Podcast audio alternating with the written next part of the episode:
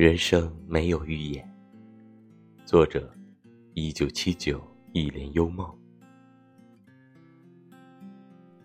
人生这部大戏一旦拉开序幕，不管你如何怯场，都得演到戏的结尾。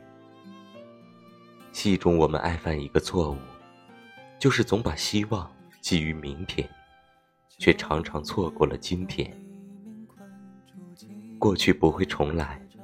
未来无法预知，我们唯一可做的，就是不要让今天成为明天的遗憾。